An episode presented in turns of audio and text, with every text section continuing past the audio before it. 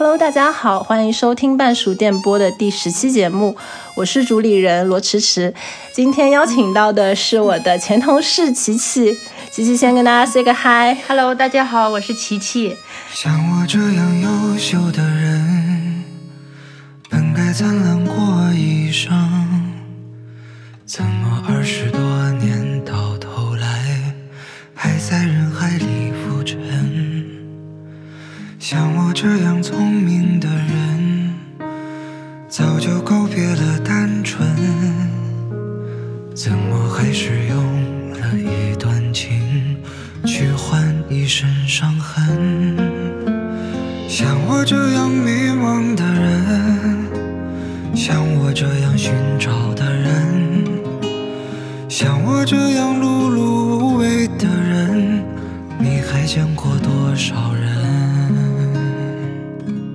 然后今天我们这期节目呢会有一点特别，因为平时都是我来采访嘉宾的一个形式。今天呢，我特别邀请到琪琪来对我做一个采访，然后来聊一聊我刚刚发生的被国企裁员的这件事情。嗯，是的，我们先要这个恭喜这个迟迟终于脱离了这个公司的苦海。啊，谢谢谢谢。那就请你先跟我们讲讲，就是你前两天到底发生了什么事？你给我们描述一下这个过程。好的呀，好的呀。就是这个事情也过去不久嘛，其实就发生在上周五。就我不是本来跟你约了去嗯上图东莞看许知远，对，然后我都到那儿了，然后啪一个电话给我打来，跟我说你你现在能不能回公司？然后我说这不是都要下班了吗？而且当天还是星期五，我说有什么急事周一再说吧。然后呃当时是我们那个嗯。黄老师算是团委书记吧？啊，算。然后是团委书记给我打的电话，然后他就倒是蛮客气的，他说啊，好的好的，那你先去忙，然后我跟主任说一下。结果过一会儿，主任又给我打过来了，他说，哎，小罗啊，你在哪里？要不我来找你吧。然后这就把我吓坏了，我说怎么能让您来是吧？肯定得我亲自来。然后，呃，他我他说 OK，那我等你。然后我我就吭哧吭哧打了个车过去，来打了个车。然后他跟团委书记就是找了个会议室往那儿一坐，给我一份那个赔偿补偿金协议，啊，就说呃，因为你合同马上到期了，就通知你我们不不准备给你续约了。然后，呃，这就是当天的一个嗯前期的发生的那么一个情况。所以就是你当时当天准备体志愿听到一半，然后就是被裁员了，就听听了十分钟不到。那你这个你前面有感觉吗？就是你前期有没有什么预判吗？嗯，其实我今年大概一月份的时候我就已经有感觉了，呃，就就是因为我是在市场部嘛，算是一个比较核心、比较前沿的一个部门，但是我没有活干。就我整个 Q 一 Q 二就从都没有什么动作，就就是我们也没有到市场上拿地的一个动作，这不会太具体了？我们也没有市场上投资的一个方向啊。然后我我平时就是非常闲嘛啊。然后我我当时其实呃嗯没有想到是直接把我裁员，我想的是我自己是不是我要看看机会啊，我跳跳出去，因因为确实觉得地产行业不太行。嗯嗯，然后就是嗯。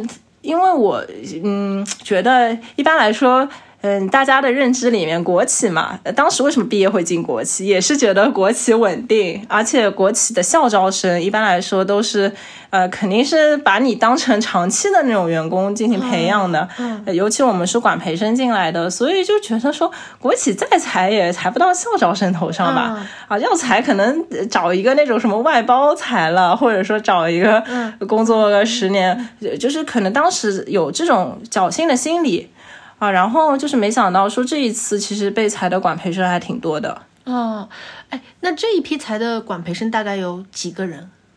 具体数量我不太清楚，就是大概，其实我觉得各种类型都有。那具体有，就是他们具体有什么样的类型呢？呃，因为说实话，裁我，就是我，我呢是不能说是，嗯，就是因因为我自己也会做一些副业嘛，所以说你如果说裁我的话，我也不能完全说是问心无愧。嗯，但是裁他们，我是真的我都没想到，呃就是有的男生、呃他朋友圈会晒自己加班加到十一点多，嗯然后有的男生他在团委里面算是还担任一些要职啊，然后我都觉得他是有背景有关系的，怎然后我想怎么裁到他身上，所所以其实我感觉。在我这边看来是蛮具有随机性的，没有一个是很明确的标准，说这个人真的工作拉垮到一个什么平均线以下，然后才会被裁。呃，这这个我我没有感觉到。呃，然后我自己的话呢，呃，就是呃我当天我跟你说一下我的那个心路历程啊，啊，就就是呃第一反应肯定是就 why me，也就是也就是比有一点愤怒，有一点生气的，就是我觉得我再怎么样，我不至于拉垮到被裁员，就就是我我感觉我的能力摆在那里，我我所有的工作从来没有出错，虽然我可能我没有做很多，就我没有非常主动说啊我每天留下来加班或怎么样，但但是交到我手头工作，我都是保证呃完成的很好的。啊，所以就是呃，第一反应其实会觉得自尊心有点受伤吧，嗯，啊，就就就觉得说，嗯，怎么就是好像呃裁你就说明你不行啊，怎么样？呃，有有一点感觉比较丢人，但然后呃这个反应过后，就是有一点就就是是开始生气，就觉得哎，你这个地方破地方，我早就不想待了，哎，对吧？此处不留爷，自有留爷处。哎你之前说你之前就不本来就自己打算走了吗？但是其实你。被分手跟分手的感觉还是不一样的，嗯嗯嗯呃，就是你哪怕你早就想跟这个人分了，嗯但突然被这个人先提出来了，还是会觉得有点生气。凭什么你提啊？对吧？我我本来就可以骑驴找马，我找好下家了再跟你分手、啊。所以说，就是呃，第二个阶段是这个心态，就会有一点生气，然后。第三个阶段就是大概可能过了一个周末，嗯，然后平静下来了，我我反而会觉得有一点 graceful，就就是觉得说，哦，谢谢你啊，还好你把我裁了，然后还 还我还能拿一笔钱，如果我自己提，我可能又拿不到赔偿金，嗯，呃，对吧？然后就是我还会犹豫很久，呃现在你帮我做出这个决定，刚刚好，呃，我也不用不用纠结了。呃而而且我我当时还有一个想法，我觉得就还好裁的是我吧，就是我怎么说还是有一点副业在，就是如、因为我还问了部门里另外一个女生嘛，我说如果说今天裁的是你，因为她是我下一届管培生啊，就是她不会涉及到这一次签约什么这些事。我说，如果说是你突然之间失去工作的话，你怎么办？他说就是完全没有方向。他说他从来没有想过在国企还会被裁这件事情。啊，所以大家的都没有这个心理预判的，所所以我觉得，嗯，就就是裁到我的话也 OK 啦，就是总比说裁这种女生那你就是很有大爱耶。没有，就就是心态有这么一个变化嘛。开始肯定是自己有一点郁郁寡欢，走不出来。嗯，对吧？后后面就是觉得，哎，想穿了就就那样。而而且，呃，前面你还问过我，就公司给我是 N 还是 N 加一什么的吗？嗯，呃，其实嗯，就是给了 N。就是给了 N，对，嗯所以呃，虽然可能你按这个呃情理上来说是要给 N 加一的，因为他就很临时的通知你，他没有说提早三十天，但是法律上其实是。公司也不欠你什么的，法律它就是规定一个那个最低标准，它甚至提前一小时通知你都可以。呃，所以说呃其实法律没有规定必须是要给加一，只是一般来说外企啊什么会更合规一些，他会给。啊，所所以其其实我我是当当时给你复盘一下我当时那个心情啊，那当时那个主任就是他有没有跟你说什么，让你记忆记忆比较深刻的？就是有没有特别 他他给你的理由是什么呢？理由就是可能说我的态度不够好，嗯，他明说了吗？嗯，他嗯，就就大概是类似的话吧，而、而且还说了一些类似说像你你是本地人啊，或啊。你找工作很容易的啊，是。还说还说什么 我们年轻的时候换个工作也要断个一个月社保，没什么的啦，怎么怎么就就是感觉像很轻描淡写一件事情，就全程是那种笑眯眯的，跟跟我好像就就是在拉家常一样。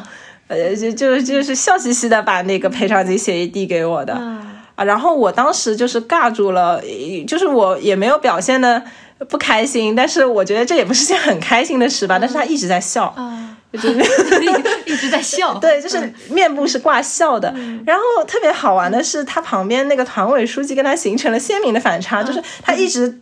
低头就是感觉要把脸埋进那个本子里，然后不敢看我，就不敢跟我眼神对视，就就一直在那边也不知道写什么。就 然后那个主任呢，他就是那种啊，好像笑嘻嘻、笑嘻嘻的那种，我就觉得挺好玩的。这两个人的态度截然不同。然后就你前面还说到这个风向这个事情嘛，呃，我就可以说一说我部门里面。因为就是跟我同届的，呃不，我我没有，我部门里没有同届的，就是比我上一届的其他管培生，他们是肯定不清楚我即将被裁员这个事了。嗯，但是我这个事情不可能是到了八月份上周那天才公布的，肯定他们早就那些领导都已经接到通知了。嗯。啊，所以说我会发现我们部门，我们部门是一个正的总经理和两个副的领导组成，两个副总组成。然后那个正的总经理呢，他一般来说是不太出现在办公室的，他在外面跑，也不知道是跑公司的还是跑自己的项目，啊，反正就一年到头也见不着他几日人影，啊，当然呢，我觉着这一次裁我也是他受益的啊，这个是后话。然后，但是这两个副总他们是天天待在公司里面的啦，所以而且我的座位就正对着他们的办公室嘛，所以就低头不见抬头见，我会发现他们从。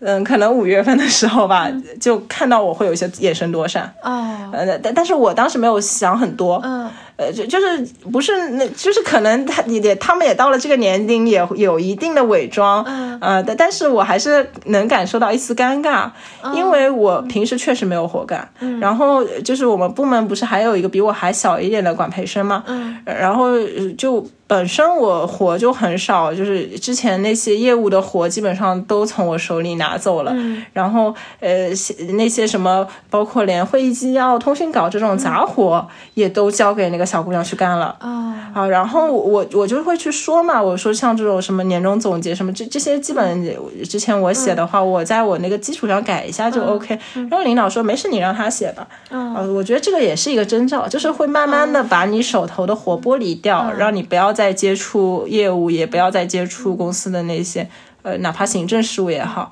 啊，基本后面就是做一些工会啊这种非常无聊，没没没有没有什么事，就没有什么事情干。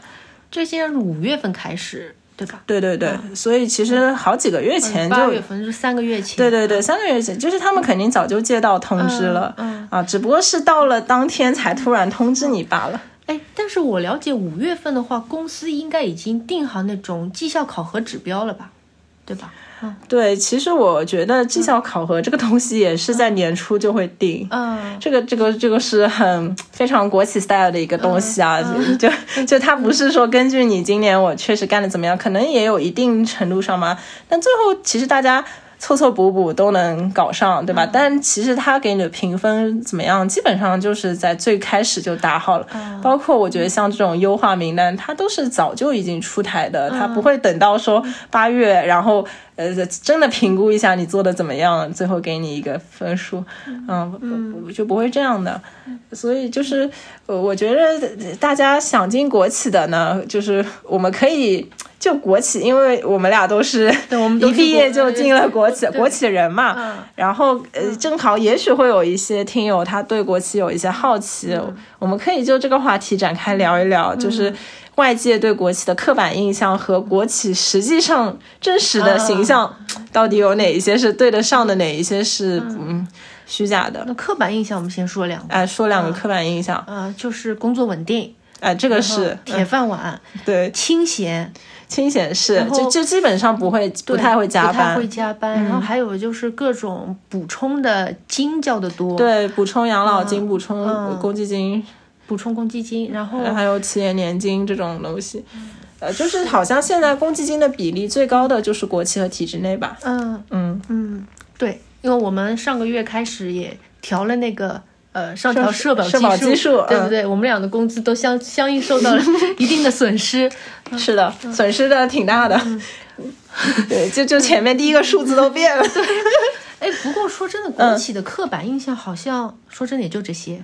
我当年父母就是我的理由。对你说的其实都是好的。嗯。但但是国企它那些负面的也有很多的刻板印象，比比方说酒桌文化。嗯。啊。呃，对吧？没有竞争力。对，然 然后还有什么？爱因斯坦来了都得敬酒，霍金来了都得递烟。嗯对，然后我想说，其实这些也一定程度上都是真实的，。就是靠关系。对对对。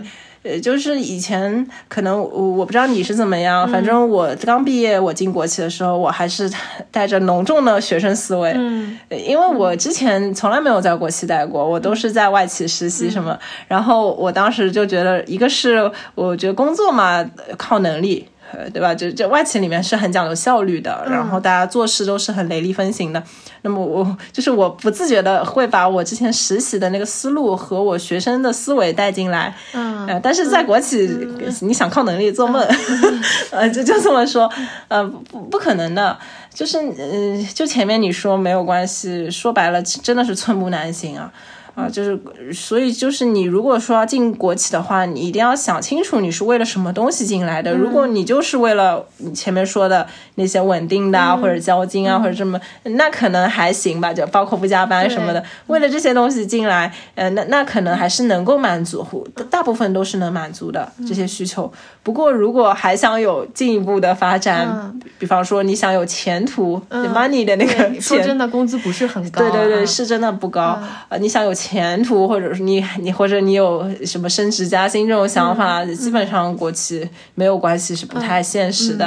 啊，非常非非就是非常直白的说，有一个我想问问你，因为你在市场部嘛，对对对吧？嗯。那你平时会比较多的接触那种就是酒桌文化吗？就是喝，嗯。呃说白了，因为今年的话，确实我们市场部没有业务，因 因为地产行业下行非常严重，我们现在基本不到公开市场上去拿地，就会做一些招投标跟那种私下里面去拿一些城中村改建的城市更新项目，呃所以这种项目的话，它不太需要喝酒，它有一点像是躺平了等政府喂饭。啊啊，那那可能就没有多大的经济回报嘛，嗯。啊，呃但但是之前去年的时候，呃，因为我我们那个领导他也是之前刚刚到这个部门，嗯所以呢，他行事作风各方面还是带着他之前私企的那个雷、比较雷厉风行的姿态。呃所以呃他当时也是拿下了长宁那边的一块地嘛，然后然后那那一次庆功宴他就直接喝醉了，嗯，啊然后我们内部的还是？呃，是跟领导那跟些，领导对嗯，然后我和另一个管培生，我们作为他的手下，那么必然是每个领导都要进一、进一轮的，一轮而且不够，对对吧？就就是。嗯，总的来说就呃没有次数没有特别的多，但是一旦上了酒桌，那么就必须保证那个量，啊、嗯这个是逃不掉的。那个算是一个市场化的项目，对对对对，呃，对，因因为市场部嘛，呃说白了是就是我们现在这个公司的，嗯，市场部太拉了，因因为没有什么项目可以做了。啊、如果说是别的企房企的这种市场部，它是必须要喝的，嗯，嗯然后国企的这个所谓九州文化，其实我倒觉得说，呃不如说它是老男人文化 更贴切一些。因因为为什么呢？呃就是你会发现很多重要的决策，它是关起门来做的，就就是它不是说，呃，比如我们大家一起坐下来开个会，然后我们呃讨论，不停的、呃 brainstorming，然后、呃出一个方案，它其实就是那几个。上面的人，然后他们抽个烟，喝个酒，把门一关，然后一拍脑袋，OK，就这么定了，就就就是这样子。所所以就你会发现，我在这边做的项目基本上都很难 close 掉。就就我交上去了，然后领导说啊，搁那儿吧，嗯，再看看，嗯，怎怎么样？这这其实。所有东西都只是最后他们酒足饭饱以后，嗯啊聊一下，然后能拍的事儿。如如果不到那个份上，他们就不会去管这个东西。就等于是他们自己已经定了，然后只是告知你，对吧？对不让你参与这个对过程。对对对，就就是你你会发现在这边工作实在是一点成就感都没有。那你做的空间，说真的，你工作的空间其实很少，嗯不并不多。是的尤其我们作为甲方嘛，嗯其实大部分时间就是在跟乙乙方对接，嗯然后就是比如乙方的 PPT 发过来了，你跟他说啊你这边还要修改修改怎么怎么，啊呃，基本就是简单的一些事务性工对作。对对对，其实也没有特别的，不需要创新。考察能力的指标在，对嗯吧？，可以这么讲。对，我觉得嗯就是一个受过高中 高中教育的人就可以胜任这种工作。他只说白了，真的就非常的简单。嗯，那就是在这种情况下，那就是这个裁员，这怎么避免？告诉听怎么众避怎怎么避免免被被裁呢？对不对？啊这又不是什么很有技术含量你。让一个被裁的人告诉大家怎么避免被对你把，你自己的过去那些经历说，你是为什么原因？然后反向操作就可以了，是吧？呃我我其实回回去我也反思了一下自己嘛，就是我说，如果我是我的老板，那么我要裁一个人的话，那我也是猜我自己，因因为老板他肯定是希望你全身心 devoting 这一份工作的，他不希望说你还有自己的一份事业，你有自己的一份副业、啊，那那他也会觉得说你你领这个工资凭什么就是 你来薅我羊毛，对吧？因为老板他们都是。呃，怎么说呢？资本家嘛，也是也是情有可原。有有句话叫什么“兄弟同心，嗯其利断金”你都不跟他一条心，嗯。那他肯定是要搞你的。嗯。所以就是在国企，我是觉得，如果你要避免被裁的话，一定要跟你的直系上属，呃，关系搞得非常好，嗯。该送就送，然后给该该那个什么，呃夸我们说难听点，该舔就舔了啊，就不要好那些面子。嗯，嗯，就是我会发现一个现象嘛，就你举些例子，就是做的特别好的那些人，就 是有种什么表现？哎，我还真发现我们公司有一些做的特别好的，尤其是一下招进来的，其实像我们不是管培生嘛，嗯。然后不是有另一个项目是叫什么什么人才，另一个系统，嗯。对对对，那个系统它招进来的人学历都非常高，是有清北的啊、哦。同济的，那你你知道吧？那个那个什么什么人才，我就发现他们还真是人才，就呃 就是他们不不仅是学历高，而且他们能放下脸面，呃，就就基本上，哎，领导您说的是，哇，领导您太有见地了，我天哪，我真的是，呃，就就一个清北的，他这么拍手，对，啊就你想领导得多高兴啊！嗯你你一个清北的这样夸的我，给我心理按摩，提供情绪价值，是吧？嗯然后我会发现是。反而我们这一批管培生嘛，大大家其实都差不多，因为我跟很多人共事过，我会发现大大家会跟我之有之前一样的心态，觉得说我在这边我把事做好，嗯，我能力好就可以了，呃，然后就就比方说领导想爱听的那些话，呃，哎想想让你拍的马屁的都没有的，都没有做到，并没有像那些叉叉人才一样 拍的那么到位，那么舒服啊，是不是？这就是我会发现嘛，我们这批领导大部分都是七零后，然后七零后他们的那个职场的环境是比我们那时候还要恶劣一些，因为他们基本就是靠舔领导上去的，然后现在是有一点那个媳妇熬成婆的状态，所以他心里会起疙瘩，就是我。那个还是个小喽啰的时候，我对我领导哇，那是一个鞍前马后，怎么个照顾？你呢？你就跟大爷那儿开会了，就抱着个电脑、笔记本往那边一坐，然然后大家就那个汇报工作，就并没有表现出非常严格的那种上下级等级观念，就是你会发现在国企是非常讲究这个尊卑。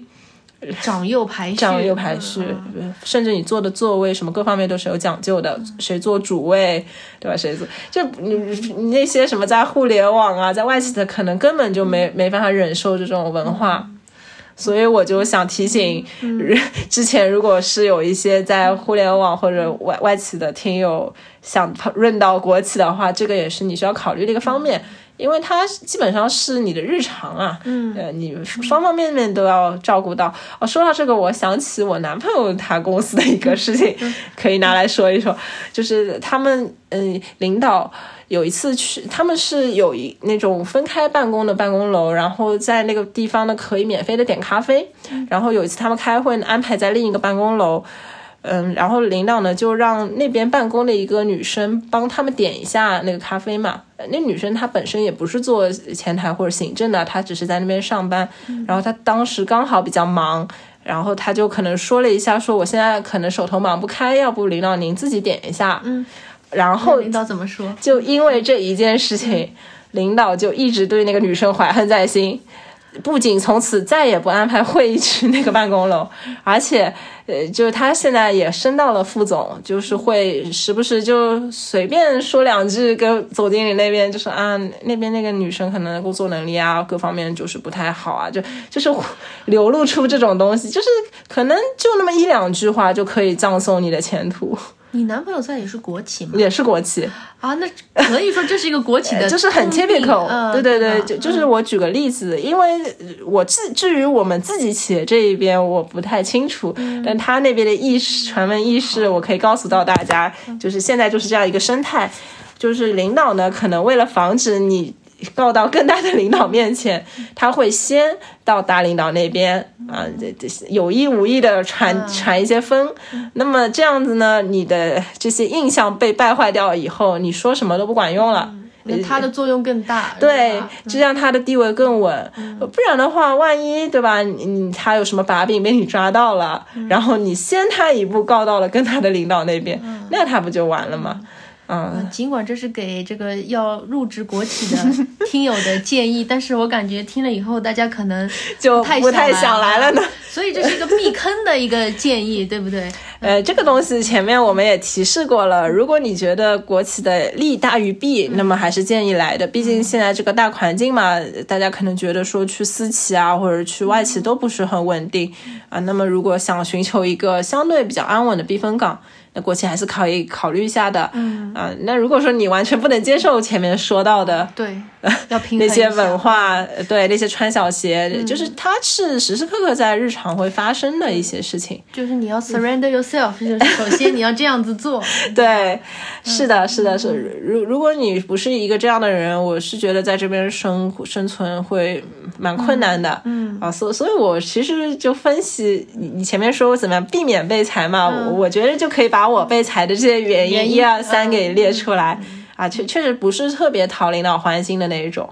啊，就就就是可能我还是带着那个做事只做事为导向的心态在工作，但但在国企千万不能这样。国企不是有句话就是什么做人什么做事先做人什么的，反反正就是我也不太清楚。但是此处的人指的是领导，就就是先把领导搞定。对对对，因为其他的他不帮你当人的，呃你会发现说，在一个特别庞大的机器下，人会变得特别的渺小，就是他没有人文关怀的，就是他也不会以人为本，就包括我离职嘛。就是我部门所有的领导没有一个跟我就是 say goodbye，、就就我之前外企，哪怕我实习、离职，然后我的 mentor 什么都会买一份礼物，然后大家一起就呃，当然可能跟我被裁员有一些关系啊，但、但我是觉得基本的一些这种。嗯，对吧？呃，对，这这一你 他毕竟作为领导，不能说礼仪吧？呃，就就我觉得基本的人文关怀啊，呃都都是没有的啊，就就是这样一个现状。啊，那其实我想问你一个问题，就是比较现实方面的，就是你现在被裁员以后嘛，就你的现实生活呃有影响吗？就比如说你现在的收入，嗯。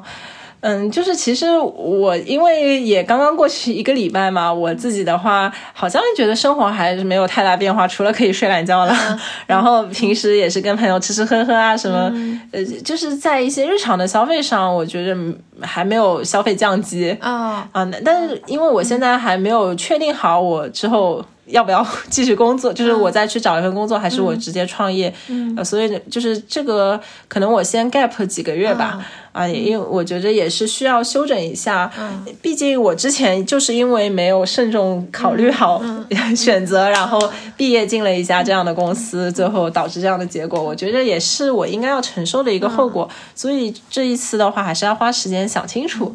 然后至于你说的，就是金钱方面的困难的挑战，目前还没遇到。嗯，但但我觉得这个是很重要的一个衡量你要不要上班的指标，嗯，因为就是，哎，贫穷使人相遇嘛，就是上上班就是、贫穷的人的。嗯，哎，那我问你个问题，就是你现在可以领失业金吗？你算失业的范围哦，失业金这个东西是这样的，呃，就是我这个月还不能领，失业金是要到下个月，就是我不是上个礼拜才被裁嘛，然后八月份。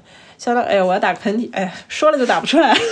对，然后，呃，失失业保险金，我觉得这个概念可以跟大家说一下。我因为我当时也查了一些资料嘛，嗯嗯，当时我看到的是很多小红书上的人都是自己去交社保，嗯，就有的人呢，他是去注册一个公司，然后给自己交社保；有的人呢，他是去注册为灵活就业人员。给给自己交社保。然后我是觉得我这两块都不太符合。嗯，然后为什么呢？我我是因为我是上海本地的，所以我公积金我不太需要，就就是那继续缴。然后养老金它因为是一个累计嘛，累计十五年就可以，所以就断缴的话问题影响不是特别的大。嗯，然后生育金的话，目前还没有要小孩的打算，也可以就忽略。所以其实也只有一个医保。嗯那医保的话，你领失业金的同时，它是涵盖的。呃，所以它你的医保不会断。啊呃，所以就就是我查了这个概念以后，我觉得是可以领失业保险金的。然后如果说有一些朋友他可能有落户啊，或者是前前面说的买房买车这些东西的话，那么他是要慎重考虑一下，因为当你领了那个失业保险金之后，你就不能交社保，这个是不能同步进行的。啊所以如果你还要继续交社保的，现在最低的标准大概是两千多块吧，嗯啊两两千出头，然后失业保险金也是这个价格，就就是一个是你交两千多，嗯一个是你领。你两千多，哎，对的，啊那我选择我领。那这个各位听友还是要慎重考虑一下，对吧？因为其实他可以说一人吃饱全家不饿，嗯 对，因为我现？在这个阶段确实也刚刚工作两年嘛，然然后也也没有进入到下一个人生阶段，就是还是比较自由的，可以一选择自由的一个阶段，所以我觉得就是可以跟大家聊一聊我心态啊，你现在怎么怎么想的？就是你现阶段心态是什么？嗯。对，呃，我我觉得可以从我刚被裁，然后自己心态的一个调整跟大家聊一下，因为我知道现在大环境不好嘛，就就就可能不仅仅是国企啊，然后可能有一些别的行业的朋友听友也会面临这样一个窘境。那我觉得，首先，其实我我当时第一个就是要告诉自己的就是，你很棒，是这家公司配不上你。啊，然后有人就会自我 PUA 说，我没有很棒啊，这个是真的我不行，所以他才不不管，就就是你就是要告诉自己这件事情，因为如果。呃就是哪怕所有人都不相信你，你也要相信你自己。呃就是呃哪怕世界上所有人都不信你啊，你也是要坚定的相信自己的。然后我觉得在心态调整好之后呢，就可以去思考一些比较具体的问题，就是前面提到的，是我开始思考我还要不要工作。嗯嗯，对。那那要不要工作？其实我觉得那你有这个打算吗？再就业？就是我我觉得就是你要思考嘛，嗯，如果说其实工作，我觉得就是一个发展机会的问题。有有的工作呢，它是可以让你学到东西的，嗯，那我觉得这种工作你就很值得入。然后像像我们这份工作啊，说说实话，地产行业它也行将就木了，嗯，而且里面的人确实大家呃也都是现在呃内斗这么严重，基本大家没有把一个心思放在一个职职业的直直线上升的这么一个呃方向。反而是在搞人，我我觉得像这样的工工作机会你就不值得看啊，所以呢，呃，我觉得如果说大家被裁之后还继续选择打工的话呢，就是你要不断的提高自己的竞争力。嗯，最关键的。对，就是这个东西说的是很泛啊，就这其实就是让自己变得更牛逼嘛，有你手头有更多的筹码，嗯、那那其实就是提高你的专业性。嗯，是因为我觉得像我这个年龄，可可能刚毕业两年，我确实也做不到说像那种 senior 一样，是说我出来可以挑挑拣拣 offer 这种。哎，但当然可能现在环境不好，senior 都不一定啊。就是还是处于一个被选择的状态的时候，就没有那个选择的自由。嗯，所所以呢，呃如果说你是一个被选择状态的话，那么你就要让自己成为最好的选择。嗯这就是无没办法，人家只能选你。嗯，嗯，就是回到那个原点。对，就就是如果是我是这个方向是说的是，如果还继续想要工作的话，啊，所以说就是呃，这个是一个打工的角度。那么如果说不工作的话呢，其实我们就要摒弃你之前积累的那些打工的思维。啊，这个我感觉就是在国企里面真的很温水煮青蛙，因为它不会让你接触到外面的世界、外面的市场，嗯然然后你认识的人也很有限，嗯。那么其实你的圈子就很小，呃所以你圈子一旦封闭了，有我们我你反正现在也不是写学日语嘛，日语里有一个词叫情报弱者，嗯，有听过吗？还还没学到。对，对我好像之前看日剧的时候，我怎么样有听过，就是你会变成一个情报弱者，那他其实在一个信息化的时代是非常吃亏的。嗯，就就是不管你是工作还是不工作，如果你是一个情报弱者的话，你的视野就没办法打开。嗯，尤其你不工作的话，你就更加没办法赚到钱。嗯，啊，就就就是，呃所所以说，如果说不工作的话。嗯，呃因为我们现在讲的是被迫裁员的嘛，那我相信可能有一些听友他 也是蠢蠢欲动，就可能觉得，哎，这 B 班我不想上了，漂亮宝贝不干了，怎么，就就是他也会有一个辞职去创业的想法。那我觉得就是先稳住，嗯，你直到做到有一片自己的根据地为止，你再动，就再辞，或者说你就怎么样，就就是如果说不是像我们这种被动被裁的话。啊，就是一定要做到能够有稳定的现金流了，那么再出来。呃，但但是也不也不用太谨慎，就是因为我会发现身边有一些人，他可能嚷嚷个三五年，呃，我要搞副业，我要创业，就是但他从来没有动作，就是就是摸着石头过河嘛。嗯，对，摸着石头过河。呃，就是我我我前两天看那个许志远采访徐冰，徐冰他就说中国的书法就是这样一一门艺术，以书法就是以。呃，我为什么叫书法呢？就是书写的方法。嗯，你只有先写了，才会有方法。嗯，你这其实我觉得创业是同样的一个东西。你你只有先创了，才有业嘛，对不对？就就是可能很很多人就会害怕说赔钱、失败或者怎么样，就可以。我的建议就是先从轻资产的那种做起。呃，可以卖卖小东西啊，去摆摆摊啊，啊，对吧？我可以做一些活动啊，这这个可以写写文章，就就这种东西，只要你其实积累到一定的流量，它能够带给你的回报是非常的可观。因因为如果说你一直是一个打工思维的话，打工是没有积累的，你就是今天出卖你的时间给老板。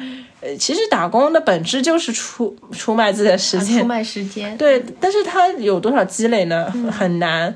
呃，但是创业它不一样，创业就是赚到的每一分钱，它都是属于你的。啊，它它也会给你带来一种很强烈的正反馈，就是呃，我我做了这个，然后我就拿到了这个回报，就及时反馈嘛。我我感觉也是非常好玩的一个东西。等于是你的创业准备在刚入职的时候应该就开始了吧？两年，呃，这倒这倒没有，这这个是无心插柳，其实就是在那个风控期间，风控期间的时候，一年差不多。哎，对对，有一年时间，呃，也因为当时也是比较无聊嘛，所以做了这个播客，然后组了一个社群，慢慢的走到线下活动，现在做成一个青年社区这样一个。呃，就算是我的一个副业嘛，啊，也其实是当时是有一点无心插柳的，但是没想到最后成为了一个我用来抗风险的道具，所以我觉得这个故事也可以告诉大家。那你当时有想法就是要创业吗？在说真的没有，因为我自己的家庭，我的爸妈都是在国企工作的，然后我自己家庭受到的教育，就是我家里没有做生意的人，呃，可能他们对我的要求，或者说他们，嗯，也对我不是特别的有信心吧，就就觉得说，可能我读个书出来，然后进个企业，就安安稳稳的跟他们一样做到退休就很好。呃，但是我是到了，就像你前面问我做了，我到第二年我就觉得工作无意义，对，就感觉不对，就可能第一年的时候他们还没有要说非常强烈的说要把我裁掉那个那个时候，就我就已经觉得说这个工作嗯 nonsense 就没有什么做，就每感觉每个人就是在表演工作，呃，就是大家搞一些指标，然后打来打去，怎么样，就就不创造直接的经济效益。无实物表演，对对对，就是无实物表演。所以，然后我是特别不喜欢说废话、做这种 费事的，呃，费事，我一时找不到什么词代替啊。所所以，我觉得就是要把时间利用起来嘛。其其实就是在国企摸鱼的时间做了个副业。尽管可能一开始的目标不那么明确，但是先从自己特别想要做的那件事开始。对对对，我也给大家建议是这样，就是摸着石头过河，然后就是最后可能它会变成一个惊喜，甚至一定阶段就会逼着你去做，一定要去做。对对对对，甚至你看到我现在这个阶段，我可能甚至 all in 都都有可能啊，因因为我会慢慢的发现上班这件事情带给我的那种无意义感太强了。呃，我我因为我好像很难说我在这个打工中得到正反馈啊。你你说有什么事情能让你特别高兴的上个班？就就领导夸你吗？还是呃就除了可能跟同事嘎嘎三胡，还是怎么？但是说白了，上班工作之外的事。呃呃，嗯对啊，就是工作本身呢，他他很难，所以我觉得能够在工作中找到自己价值感的是很幸运的，但也很少。对，我基本上身边我认识的朋友都是，哎，这个 B 班我不上了，是怎么样？但我觉得与其这样的话，就不如可以尝试一下。怎么样做一些有积累的事情，把自己的那种特长什么发挥出来？就先着手开始做，也不用一开始就想那么明白。对对对对，所所以，我其实那天还有一个感悟嘛，呃就就是你其实最终留给这个世界的。哦，说到这个，就是嗯，顺便提一下，因为我我外公可能就是在我离职前的一周、呃、过世了，嗯，然后呃那个时候我其实也有一点。没事没事，我有一点觉得人生迷茫。我迷茫的点是，就是我参加他葬礼的时候，我就感觉最人生最后就是一把火烧了，什么也没有，就就什么都没留下。然后我们前面那么叽叽勾勾的，公积金比别人高多少啊？什么工资比别人高多少，有什么意义呢？我我当时很想不通这个点，然后我后面就觉得说，其实你最后留给这个世界的，一定是你生而为人能够影响别人的那个部分。对最终还是你自己的价值。对，所以你如果说你的这份工作是可以留给这个世界很多价值的，那么你就去把自己全身心投入做。如果说只只是一个螺丝钉的话，那你就要想一想，如你甘不甘心？呃，得到了那一刻，就是一把火烧掉那一刻，你就你给世界留下就是一片灰烬，就就什么也没有。如果说呃就有这个不甘心的话，我觉得就要从现在就开始，把自己的呃小事业可以做起来。这个工作可能像国企这样的工作，它只能是一种阶段性的维护，除非你很认可它的价值、啊，觉得我就是要一个安稳的环境啊、啊，我以后就是要娶妻生子啊。但我觉得是个心态也会随着年龄的变化而变化。嗯，呃，就可能我刚进来的第一年，我你你想，我也没有做自己的副业啊，我也没有、呃那个什么有那种想润的想法。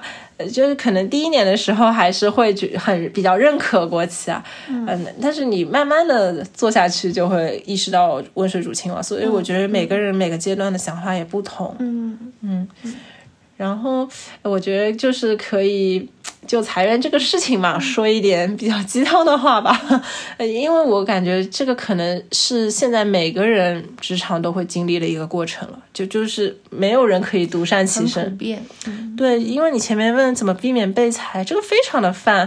你说我加班到十一点也被裁，我那个不加班也被，就是就这个根本就没有标准。对，这个感觉就是像什么灭霸，呃那个打个响指，一对对对，非常随机。所以呢，呃，而且加上现在经济大大家都知道不是很好，所以你能做的就是拿一颗平常心去对待这件事情，就就是当它发生了。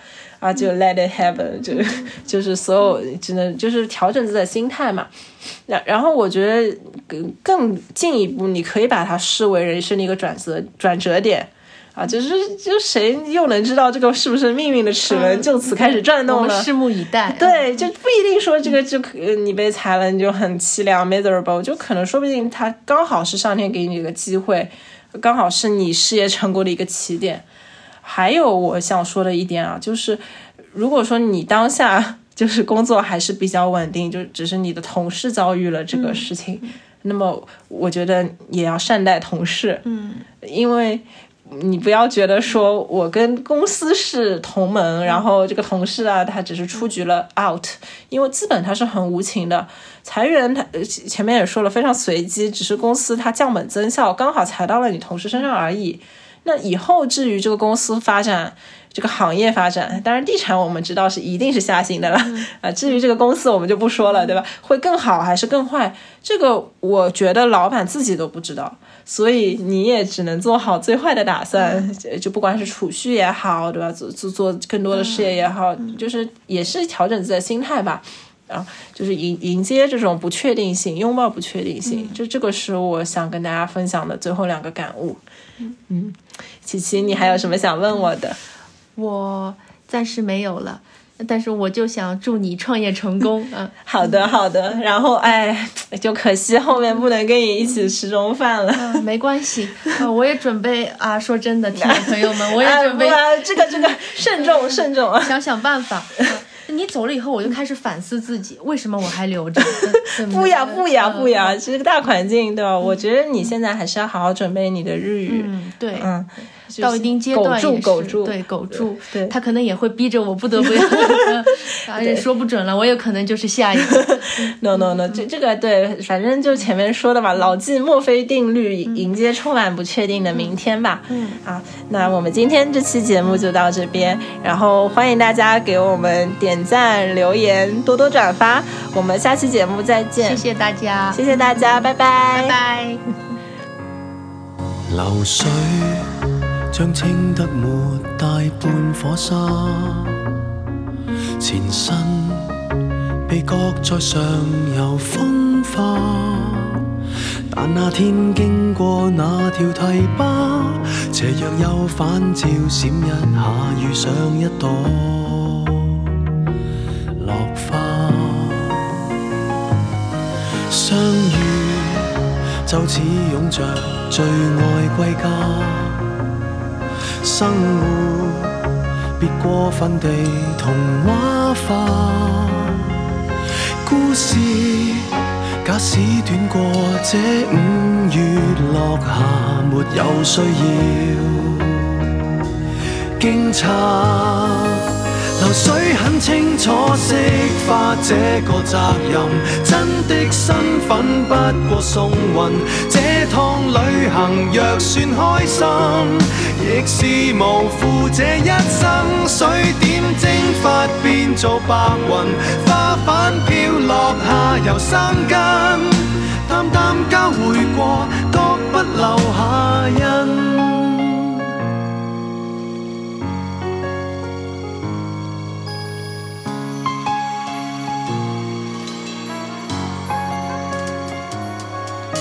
水在山谷下再次分叉，情感渐化做淡然优雅，自觉心境已有如明镜，为何为天降的气客泛过一点浪花？天下。并非只是有这朵花，不用为故事下文牵挂。要是彼此都有些既定路程，学会洒脱，好吗？流水很清楚，释化这个责任，真的身份不过送运。这趟旅行若算开心，亦是无负这一生。水点蒸发变做白云，花瓣飘落下又生根。命运敲定了，要这么发生。开，可否不再用含时的口吻？习惯无常才会庆幸。讲真，天涯途上谁是客？山即是怎么分？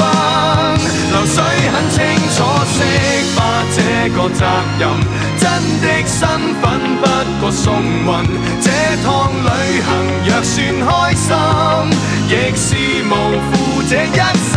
水点蒸发变做白云，花瓣飘落下又生根，淡淡交回过，各不留下印。但是经历过最温柔共。